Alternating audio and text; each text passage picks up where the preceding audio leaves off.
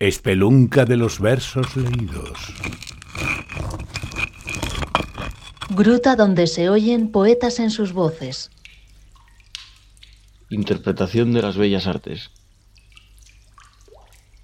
Por el arte y su bienaventuranza, intuimos el padecimiento del padre y de la madre, semejante a algo así como una vibración sonámbula o vigilia del lenguaje.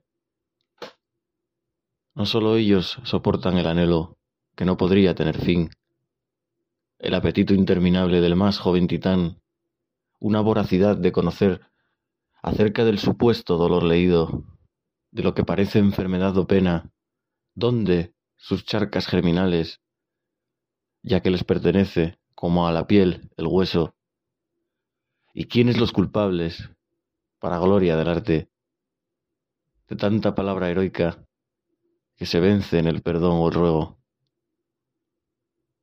Pero la historia es muda cuando le damos expresión, cuando la historia no existe.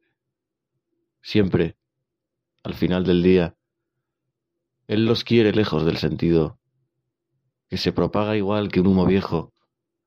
Les desea felices en un vergel silencioso, donde solo se pidiese el pan o se diese las gracias, para luego callar sobre lo que jamás se hubiera escrito.